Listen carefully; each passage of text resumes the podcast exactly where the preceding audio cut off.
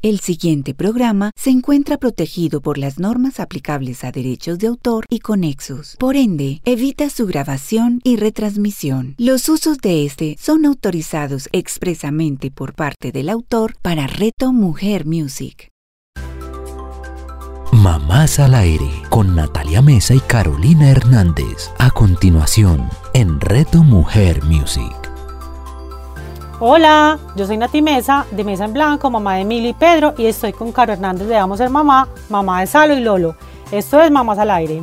Hola Nati, hola a todos. Hoy vamos a conversar de un tema del que el solo titular es llamativo, ha generado polémica y debemos como papás leer y entender un poquito más allá. El Senado aprobó ley que prohíbe el castigo físico o cualquier tipo de violencia como método de corrección contra niños, niñas y adolescentes. Ese es el titular. Y yo tengo que reconocer que en lo personal es una noticia que celebré, que me puse muy feliz, pero más allá de eso, acá estamos hoy para entenderlo mucho mejor. Exacto, Caro, porque lo normal sería que la sociedad celebrara así como tú y yo esta noticia, pero en este caso hubo, digamos, muchas personas molestas, ofendidas ¿Por qué? Porque el castigo físico, digamos que ha sido una constante en la crianza tradicional de la sociedad. La pela, el correazo, la chancleta, se han vivido y se han padecido por generaciones y simplemente era algo que se había normalizado. O sea, era normal pelar a los hijos, una manera de violencia que nunca detectamos y contra las personas más vulnerables y supuestamente las más importantes de la sociedad, que son nuestros niños. Total, por eso eh, de este tema se ha hablado mucho, pero hoy tenemos una invitada que es una amiga muy especial que estamos muy contentas de tener eh, en Mamás al Aire, que admiramos y que de alguna manera ya ha explicado un poco este tema y por eso la, invitamos a que nos cuente eh, más allá. Ella es abogada, pero especialmente es mamá, ha estudiado el tema de crianza y acompaña a familias dando herramientas para precisamente tener más, más opciones al momento de criar, más opciones que la violencia. Sí, ella es Ana María Franco, ella es la mamá de Mariana y Elisa y en su proyecto Mamá con Amor ha logrado llegar a muchas personas y compartir herramientas de crianza fundamentadas en los límites y el respeto. Ana, bienvenidas a Mamás al Aire. Bienvenida. Niñas, muchas gracias por esta invitación. Qué rico conversar con ustedes siempre y qué rico conversar de este tema que une mis dos grandes pasiones. Total, yo pensé eso cuando te invitamos que es como perfecto el tema para ti. Eh, yo pienso que la aprobación de esta ley, Ana, eh, y el hecho de que el tema del respeto de la crianza pues esté en la agenda pública, digamos que es un gran paso para generar un cambio cultural en la crianza en Colombia, pero empecemos por entender como el castigo en sí y por qué el castigo ha sido como normalizado y malinterpretado como la única manera viable para corregir o para formar ciudadanos de bien. Pues yo creo que este tema, Caro, viene desde hace muchísimos años Creo que pues históricamente las sociedades y en general pues como todos los ámbitos de coexistencia o de correlación de los seres humanos han sido pues eh, gobernados como por una estructura piramidal. ¿Eso qué quiere decir? Pues que había como un líder en la cúspide y unas personas que obedecían en la base de la pirámide y este sistema pues permitió que hubiera avances en todas las esferas de la sociedad porque pues siempre había un líder o una persona que estaba en la cúspide que podía dirigir el esfuerzo de los que estaban eh, debajo o de los súbditos, bueno, depende pues como del contexto que lo queramos poner. Esta estructura funcionó en todas las esferas sociales, en la iglesia, en los colegios, al interior de las casas, en la política y pues podemos como ejemplificar un montón de eventos históricos en donde esa pirámide pues se hizo muy evidente, sobre todo cuando em, eh, nos referimos a los castigos físicos o intimidatorios porque pues fueron ejemplos claros de que históricamente pues eh, la sociedad se fue hacia algún extremo y que no hubo pues como una manera de resistir a ese líder o a esa autoridad porque tenían miedo porque no querían perder sus vidas, su, integridad ni sus familias. Pues es el caso del holocausto, es el caso eh, de la Inquisición, pues y muchos otros que a nivel histórico podemos analizar. Entonces es un, es un líder que mantiene a los demás a su mando gracias a estas estrategias intimidatorias y que pues generalmente así funcionó la sociedad por muchísimos años. Y gracias a eso, entre comillas gracias, porque ya sabemos que, eso es, que no es la única manera pues de, avanzar como sociedad, pero gracias a eso, en esos momentos pues fue validado un montón de avances sociales, científicos, eh, filosóficos y bueno, un montón de cosas muy chéveres que le pasaron a la sociedad, pero digamos que bajo la sombra de esas estructuras en donde pues la violencia estaba completamente validada. El hogar fue una de esas esferas en donde esa estructura pues sirvió un montón, más que tenía como ejemplo que así funcionaba la sociedad afuera. Entonces los padres también ocupaban como ese puesto de la cúspide de la pirámide y la madre y los hijos pues esa base de la pirámide. Entonces, eh, en, en, el hogar, digamos que se entrenaba a los niños en el mundo real, porque así funcionaba el mundo real, y lo que se esperaba era que ellos, el hogar eh, entonces era uno de esos espacios en donde también se entrenaban a los niños para el mundo real, en donde esa, estructura de la pirámide funcionaba y en donde sobre todo pues los niños tenían ejemplo de una sumisión en todas las esferas. Llegaban al colegio, el maestro les pegaba con una regla, luego se desarrollaban en esferas sociales pues más avanzadas como un trabajo, eh, otro tipo de relaciones y siempre había alguien pues que mantuviera como sus reglas por encima de ellos por vía de estos, de las amenazas, de los castigos físicos o psicológicos.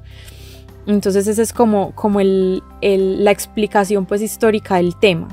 ¿Qué pasó? Que con la adquisición de los derechos sociales, eh, con la dignidad humana, con el respeto, pues estas estructuras dejaron de existir afuera y en, el único lugar en donde hoy eh, son validadas o por lo menos respetadas silenciosamente es en el hogar. El Estado poco se ha metido ahí y aunque ya hay muchos estados que prohíben el castigo físico eh, o la violencia al interior de las casas, pues hay muchos países como nosotros que todavía pues no, no tenemos esas herramientas. Es apenas como una lucecita de inicio a que pues ya la sociedad no funciona por, por vía de estos métodos, sino por, por vía del liderazgo y que el hogar pues debería reflejar ese mundo real en donde nuestros chicos se van a desenvolver y sobre todo donde hemos entendido pues que hay muchísimos métodos y herramientas para disciplinar, para mantener, para avanzar como sociedad.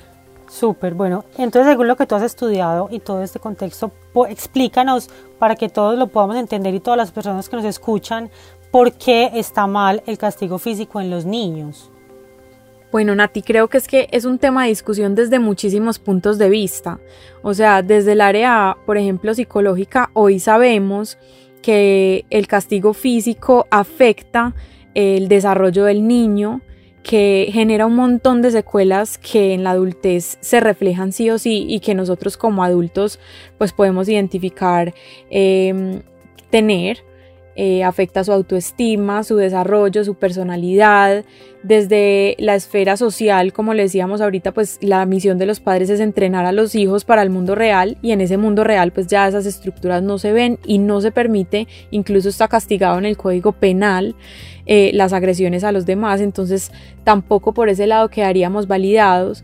Por el lado filosófico también apelamos a que la violencia ya no es eh, un mecanismo del hombre evolucionado que lleva tantos años tratando pues como de superarse a sí mismo y adquirir herramientas evolutivas que le permitan subsistir hoy en el ambiente. Hoy no existe ninguna amenaza pues que, que nos haga reaccionar primitivamente y así pues desde cualquier punto de vista que hoy lo veamos pues no tiene justificación no tiene hoy como, como un piso ni teórico ni práctico para seguirlo implementando. Uy, sí, perfecto, Ana, pero yo tengo ahí como, pues, como jugar también un poco de abogado al diablo y repetir una, unas frases que hemos oído una y otra vez sobre la pela, el castigo, el maltrato, y es que a nosotros nos pegaron cuando estábamos chiquitos y eso no nos hizo ningún daño y tampoco nos traumatizó. Otras personas dicen eh, que ese peladito está pidiendo es una pela, eh, que somos la única generación a la que nos pegaron nuestros papás y al paso que vamos también nos van a terminar pegando nuestros hijos. Otras incluso dicen pues que cada papá y cada mamá tienen el derecho a decidir cómo criar a sus hijos y que el Estado no tiene por qué intervenir pues en ese, en ese proceso pues como de la esfera privada. ¿Qué pensás sobre eso? O como que cómo podemos seguir alimentando como en este contexto que está como tan interesante, cómo podemos como argumentar, digamos, de una manera un poco más lógica e histórica eh, esto, estas frases como tan comunes y tan normalizadas. Bueno, lo primero que tenemos que, que, pues o lo primero que me encantaría notar es que a nivel científico nuestro cerebro nos protege de todas las, de todas las experiencias que nosotros vivimos en la infancia. Entonces, pues imagínense donde uno eh, se cayera de un mataculín y el cerebro no pudiera procesar esa, ese evento porque fue traumático, porque tal vez nos dimos un golpe en la cabeza o nos abrimos y requerimos una cirugía o algo y nuestro cerebro pues no pudiera salir como de ese evento y siguiera enganchado por los siglos de los siglos a ese evento pues no podríamos aprender ni almacenar otros conceptos. Con la violencia pasa exactamente lo mismo, los que eh, vivieron o vivimos la violencia cuando fuimos pequeños, pues eh, nuestro cerebro aprendió a vivir con eso y em, digamos que lo deja a un lado, o sea, lo deja como en una cuevita oscura del cerebro y de la memoria pero sí crea repercusiones, sí interfiere en las conexiones que creamos, sí nos hace ideas sobre todo del mundo en que vivimos, de que el mundo no es un lugar seguro, de que cualquier persona que nos ama nos lastima y es por nuestro bien, por ejemplo, y nos crea un montón de prejuicios de los que nosotros sacamos conclusiones para vivir luego como adultos en el mundo. Entonces muchas personas no logran identificar que esos actos violentos sí los afectaron precisamente porque el cerebro nos blinda de tener que estar traumatizados por todas las experiencias que vivimos. Pero para poder seguir viviendo con eso, pues como para poder seguir viviendo a pesar de la seguir adelante. Exacto, y porque pues eh, si nuestro cerebro se encuentra pues como en correcto funcionamiento, no, no se queda patinando sobre la misma idea y menos si es negativa, ¿cierto? Y también eh, podríamos decir como que mm, que podría ser pues una, una explicación social y es que la mayoría de padres que hoy siguen utilizando la violencia con sus hijos se descompensan cuando su hijo utiliza la violencia con otros niños o cuando su hijo es violentado por otros niños. Entonces eh, queda como una discordancia gigante entre lo que pasa al interior de la casa y lo que pasa fuera de la casa. Entonces yo te pego en mi casa porque yo soy el papá y te quiero y así te educo, pero cuando te pegan a ti en el colegio, cuando te pegan la cascada, cuando te hacen bullying o cuando eres tú quien amenaza y lastima a tus amigos, ahí sí soy furioso, eh, el que me siento contigo y te digo es que así no es la vida, es que así no es la sociedad, me estás haciendo quedar mal o cómo te vas a dejar pegar. Entonces la sola pues discordancia entre los dos conceptos nos debería motivar a, convertir el hogar en un campo de entrenamiento para el mundo real, para lo que sí funciona. Y a ser coherentes pues. Sí, y entonces ah, si se prohíbe el castigo físico, ¿cómo van a ser los papás y las mamás que antes usaban ese, ese método para que ahora los, los hijos le puedan hacer caso? Pues porque yo creo que cambiar de este tipo de sistema de educación a uno más menos violento también seguramente puede ser un proceso pues o una manera pues un, camino que también los papás deberían apenas son conscientes empezarlo como a, implementar o a, o a buscar una manera de que les funcione la crianza. Sí, Nati, lo que pasa es que hay un desconocimiento muy grande por parte de la gente como de esta ley, ¿cierto? Como que sacan el titular en los periódicos y en las noticias y la gente dice, no, ahora sí, nuestra sociedad se fue a la borda, entonces ¿cómo vamos a disciplinar a estos chicos? Entonces eh, va a salir pues el niño diciéndole a la mamá que es que no lo puede corregir o algo así pero realmente es una ley eh, más académica que otra cosa. O sea, esta ley, por ejemplo, no contempla sanciones específicas del maltrato de un padre hacia un hijo porque de verdad el Estado tiene que entender que es una transición lo que efectivamente va a lograr pues la, aniquilación de la violencia al interior de las casas, ¿cierto? Em, dicen pues eso es una ley que no es sancionatoria, pero que lo que pretende es como crear eh, un terreno que cada familia irá abonando siquiera en la intriga de decir, bueno, entonces si no es esto, ¿cómo, cómo hacemos? Y que es una ley que patrocina los métodos pedagógicos y las herramientas. O sea, el Estado, en caso de que el presidente firme la ley, queda, digamos, con la pelota caliente de decidir por qué vías va a educar a esta sociedad, por qué medios va a entregar la información valiosa, qué herramientas va a tener al alcance de absolutamente todos, sin diferenciación de estratos sociales o, de, o socioeconómicos. Y es eh, como, una, como una llamada, ¿cierto? Es como familia, si hay otra manera y este Estado no va eh, con la violencia al interior de las casas. Pero, o sea, digamos que es como una ley que busca es pedagogía, ¿cierto? Pues como que busca es que nos, que nos formemos como familias y contemplemos otras opciones. Eh, pero cómo, ¿y cómo va a ser la prohibición? ¿O eso todavía no se ha establecido? No, de ninguna manera, pues como que ni siquiera han entrado en ese terreno. Primero porque Colombia no se ha educado en el tema de las herramientas, ¿cierto? Y es tan peligroso una sociedad sobrenormatizada violentamente como una sociedad en la que no existen normas o la posibilidad siquiera de corregir a los hijos.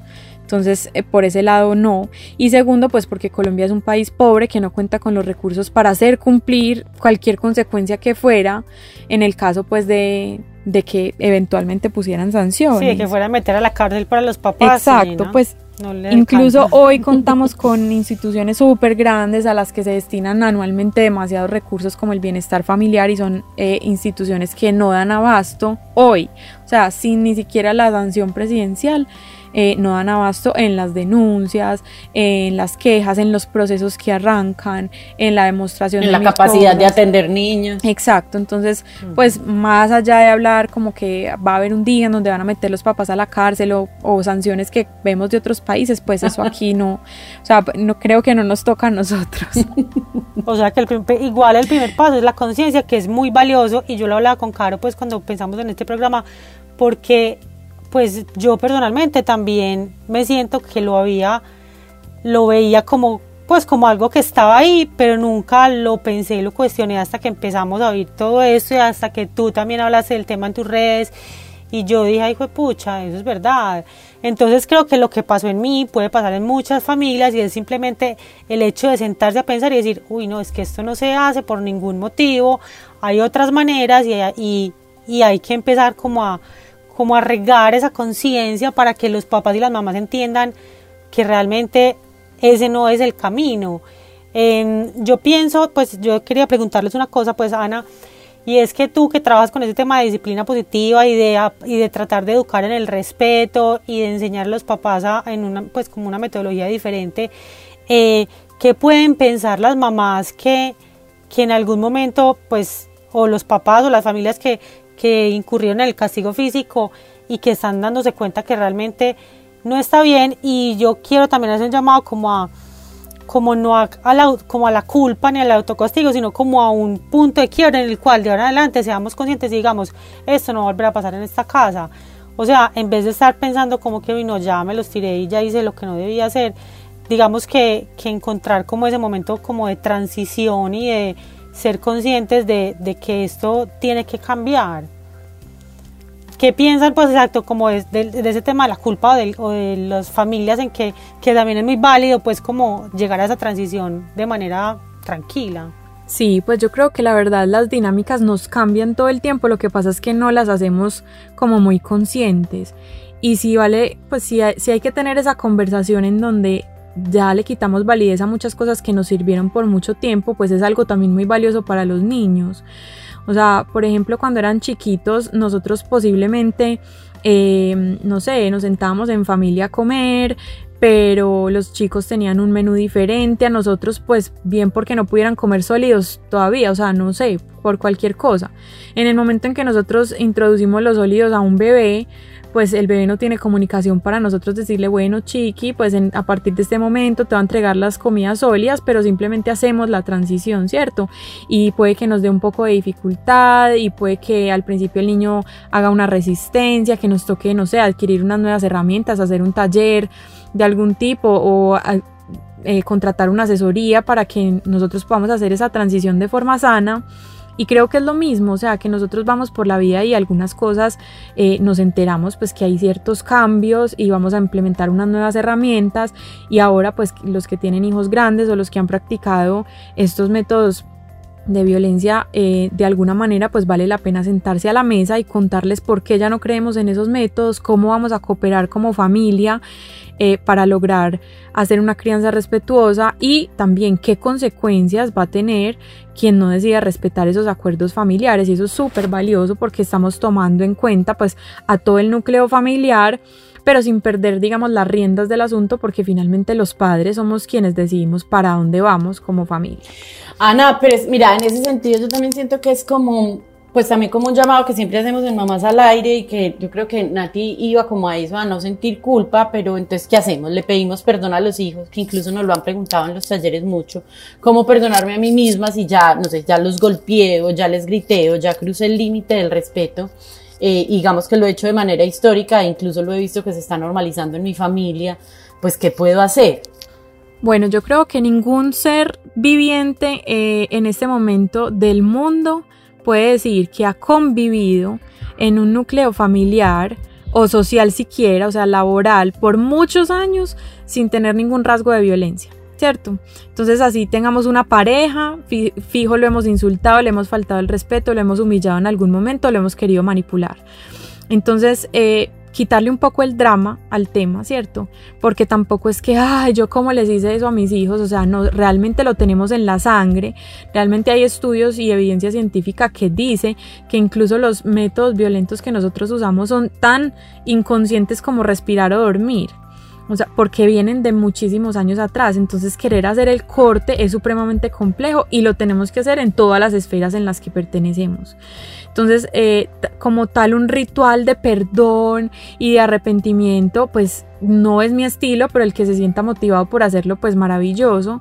Pero es más como, como una incomodidad, ¿cierto? Como poder compartirlo al estilo de, mira, eh, esta conversación está eh, sobre la mesa en Colombia y, ajustar pues el lenguaje según la edad y decir quiero que en esta casa haya respeto, no me siento bien cuando te lastimo o cuando te grito, creo que tenemos que aprender a calmarnos antes de herirnos, eh, espero no volverte a pegar nunca y quiero que sepas que estoy trabajando muy duro por hacerlo, pero se me hace muy difícil, necesito tu cooperación, necesito tu ayuda, vamos a lograrlo y cada vez que se incurra otra vez en las mismas faltas porque va a pasar, pues volver a tener la conversación cuantas veces sea necesario, sin compromisos fuera de tono, ¿cierto? Sin, sin te, te lo juro que nunca más en la vida, o sea, no, estamos todos intentando romper estas cadenas que nos unen pues como como a nuestra historia, pero, pero lo estamos haciendo conscientemente.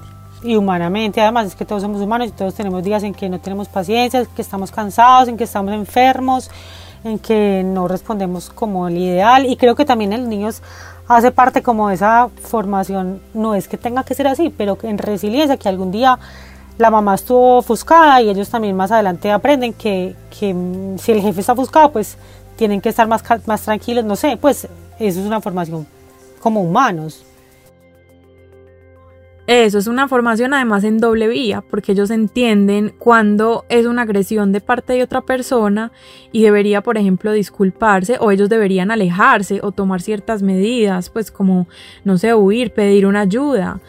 Eh, entonces es una, yo digo, hay días en los que enseñamos habilidades como la conexión y como el respeto y hay otros días en los que enseñamos a cometer errores y a resarcirlos. Y las dos vías son completamente necesarias para adquirir herramientas para la vida real. Ana, ¿vos qué le dirías a las personas que creen que una crianza como sin exceso de autoridad, sin mano firme, es sinónimo de que se la van a montar, que vamos a dejar a los niños hacer lo que les dé la gana, que pues por eso que entonces quién va a corregir a los, a los adultos del futuro si no los estamos formando desde ya.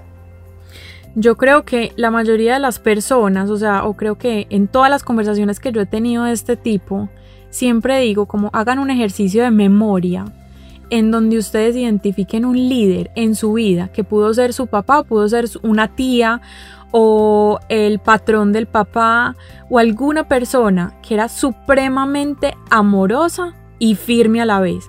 Le tenía uno más pánico a esa persona de violentarle lo que esa persona decía al papá que lo lastimaba o al tío que le pegaba pelas, porque la autoridad no, es, no está ligada como con, con la violencia, o sea, eso es lo que la gente tiene que entender. Es como si hoy eh, nosotros pudiéramos equiparar el, ejemplo, por ejemplo, a la ida a un aeropuerto americano que todo el mundo le tiene pavor. Allá está completamente prohibido tocar a las personas siquiera, requisarlas, tirarlas al piso. O sea, eso no sucede. Sin embargo, la, la inspiración de autoridad de esta gente es total. Entonces no implica que para obedecer tengamos que tener un líder que nos esté esperando con una correa al otro lado. Implica que nos llenemos de herramientas para poder liderar de formas respetuosas las conductas y que nosotros de verdad tengamos eh, las riendas, porque es que muchas veces es como, es que yo le tengo que hablar a mi hijo 40 veces para que me haga caso. Y yo le digo, ok, entonces no sabes poner límites, porque si supieras poner límites con una sola vez basta, porque tú sabrías cuál es la consecuencia y la ejecutarías y tu hijo pues sabría que contigo es sí o no y ya. Buenísimo. Me encanta eso de sobre todo como de tenerlo claro, porque yo creo que puede ser muchas veces que no estamos lo suficientemente como entrenados eh, en, en, precisamente eso, como en decir, listo, antes de enfrentar esta situación eh, o cuando llegue el caos a mi familia, que claro que va a llegar, no va a dejar de llegar, eso es muy importante como que lo tengamos siempre presente, porque nos estamos relacionando seres humanos y hay unos que están en desarrollo, entonces es fundamental que sepamos que el caos va a suceder, que la resistencia a la norma va a existir, pero lo importante es qué voy a hacer en el momento en el que llegue el caos, como tener claro, exacto, no es, porque entonces, claro, recurrimos a la pela muchas veces, es porque nos quedamos cortos de herramientas, sentimos que nos están robando autoridad y pues reaccionamos un poco desde, desde el límbico, pues como desde el cerebro reptil y simplemente sacamos la mano o mandamos el madrazo. Entonces también es eso, Ana, mm, cuéntanos un poco para quienes no te conocen eh, y dónde te pueden encontrar, qué podemos qué contenido podemos encontrar eh, en tus talleres, en tu cuenta, en tu página. Bueno, eh, principalmente tengo como canal el Instagram, es arroba mamá con amor. Allí todo el tiempo estoy dando como herramientas en torno a la familia, hablo de la relación con los hijos, hablo del espacio que hay detrás de todos los roles de una mujer, hablo de la relación de pareja y principalmente hablo pues como este tema de crianza, de las herramientas que, que existen como alternativa a la violencia, hago reflexiones en torno a qué nos pasó cuando éramos pequeños o cuando fuimos hijos y pues crecemos como comunidad allí eh, en torno a esos temas de familia. Súper, yo tengo otra pregunta que he escuchado pues en personas que me han dicho que sobre todo en nuestra cultura que somos como unas familias tan numerosas y como que nos acompañamos tanto, que en situaciones de, no sé, de, indisciplina de los hijos o de grosería, lo que sea, que empiezan otras personas a opinar, la suegra o la cuñada o el marido, ay, yo siento usted lo de le daría una pela o ese niño lo que necesita es una pela, que digamos, qué argumentos, a mí me gustaría que todas las mamás que les pasa esto y que ellas no quieren la pela, pero que le dicen y le dicen que tengan como los, los argumentos claros para decirle a esa persona, vea, es que la pela no funciona por esto, esto, eh, pues como, como todo, como casi que un libreto que uno pudiera em, decir en ese momento y desarmar a la persona que está... Un chip intravenoso. Pues Nati, yo creo que primero en ese momento nadie tiene cabeza para memorizar un libreto ni para decirlo. Creo que lo que tenemos que tener a la mano es que únicamente cuando estamos en calma somos capaces de pensar. Entonces pedirle a esa persona en el mejor tono posible en el momento que nos deje pensar primero por nuestro hijo y conectarnos con él para luego salir a darle razones si es del caso. Pero creo que también mira que tenemos unos métodos muy instaurados como de complacencia, o sea, ¿por qué tendría yo que rendirle cuentas a esa persona de cómo yo educo a mis hijos y más, por qué tendría que hacerlo en un momento en donde estamos totalmente desconectados mi hijo y yo y donde él me necesita? Entonces, eh, creo que sería más una frase como, como, mira, o sea, en este momento yo necesito concentrarme en mi hijo. Luego, si quieres, tenemos la discusión. Y ya, pues, eh, si nosotros queremos abrir esa puerta o derrumbar ese límite tan saludable que es que la gente nos opine sobre la crianza, eh, pues invitarla a que siga cuentas afines o darle algunos de los argumentos que hemos tocado en esta conversación, eh, pues, o invitarla a que por sus propios medios, pues, mire la evidencia científica que hoy existe, pues, como a favor de, de no pegarles pelas a los niños. Bueno, Ana, vamos terminando. Eh, ¿Cuál es tu opinión sobre la ley? Pues, ¿qué sentís? ¿Celebras como nosotras o qué sentís? Bueno, Caro, yo no sé, yo tengo aquí en mi libretica muy juiciosa unas estadísticas muy alarmantes, que son seis niños por hora son maltratados en Colombia. El 40% de los niños son menores de 5 años y han sido víctimas del castigo físico, o sea, de, de, forma que las personas denuncian ese castigo, o sea, no es un castigo de, de, de cualquier tamaño, pues. Eh, entonces, pues no sé, solo con las estadísticas me causa mucho, mucho, mucho escosor leerlas y me alegra que, que el Estado ponga el dedo en la casa. ¿Por qué? Porque pues normalmente, pues yo soy una fiel creyente de que el, núcleo de la sociedad es la familia y que si bien pues el Estado no puede entrar a opinar sobre la forma de vestir o comer, pues erradicar la violencia es apenas normal cuando en el mundo exterior está prohibido. Entonces yo también celebro un montón, me parece que claro, caímos todos como en como en la triquiñuela de pensar que en Colombia cómo va a ser posible, pero no importa, o sea, la sola invitación y la sola puesta sobre la mesa de la conversación me parece muy importante y claro que la celebro. Nosotros estuvimos investigando y nos dimos cuenta que en muchos países esto ya pasó hace muchos años, o sea, casi que estamos desatrasados respecto al mundo en esta prohibición, entonces casi pues digamos que la gente que se está poniendo brava o sintiéndose ofendida, también lo podemos invitar a mirar hacia afuera y mirar que en muchos, es más, muchos países de Sudamérica, Centroamérica ya está prohibido el castigo físico desde hace muchos años.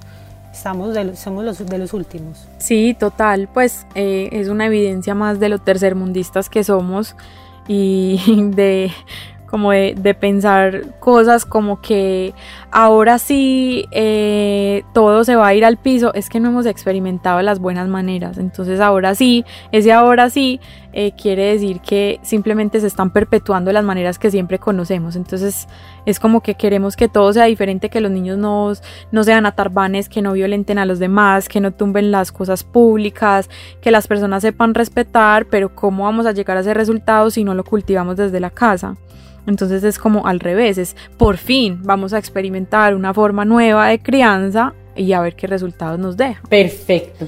Yo creo que estamos lo suficientemente ilustrados eh, con Ana eh, en este tema de la ley y sobre todo pues queríamos hablar contigo Ana sobre el tema más para hacer la reflexión pues que, que estamos haciendo a lo largo de esta conversación para que pensemos más allá de la ley, pensemos un poco de puertas para adentro, qué está pasando en nuestra casa, replanteemos nuestras maneras y, digamos que nos demos la oportunidad de, tratar con amor y con respeto a nuestros hijos y tener claro que eso no significa ausencia de límites ni presencia del caos absoluto eh, en nuestra familia. Entonces, pues por mi parte, Ana, mil y mil gracias, como siempre, por la claridad, por la contundencia y por el mensaje que se siga multiplicando a través de Mamá con Amor muchísimo, muchísimo más.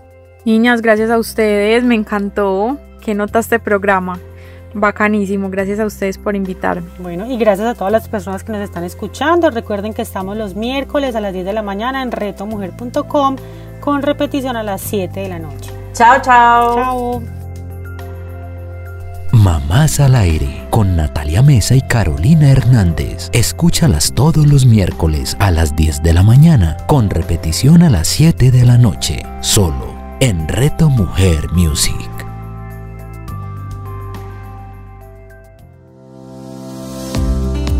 Hola amigos de Reto Mujer Music. Tenemos un nuevo espacio para encontrarnos en Real Pro y conectarnos con los secretos para convertirnos en un verdadero profesional. Un gran abrazo para todos ustedes y recuerden, algo bueno va a pasar. Real Pro con Luis Gabriel Cervantes. Escúchalo todos los jueves a las 9 de la mañana, con repetición a las 6 de la tarde, solo en Reto Mujer Music.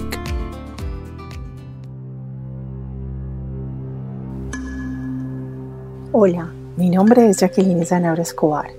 Te invito para que me acompañes y viajemos juntos por un mundo maravilloso y sublime, un mundo completamente revelador que es el mundo de los símbolos, de ese lenguaje y significado que cada uno de ellos tiene, y en especial para que conozcamos juntos esa misteriosa virtud y esa conexión ancestral que los símbolos tienen con lo que somos nosotros, con nuestra mente, nuestro cuerpo, nuestra alma y nuestro espíritu. Jacqueline Sanabria. Escúchala todos los jueves a las 11 de la mañana, con repetición a las 8 de la noche, solo en Reto Mujer Music.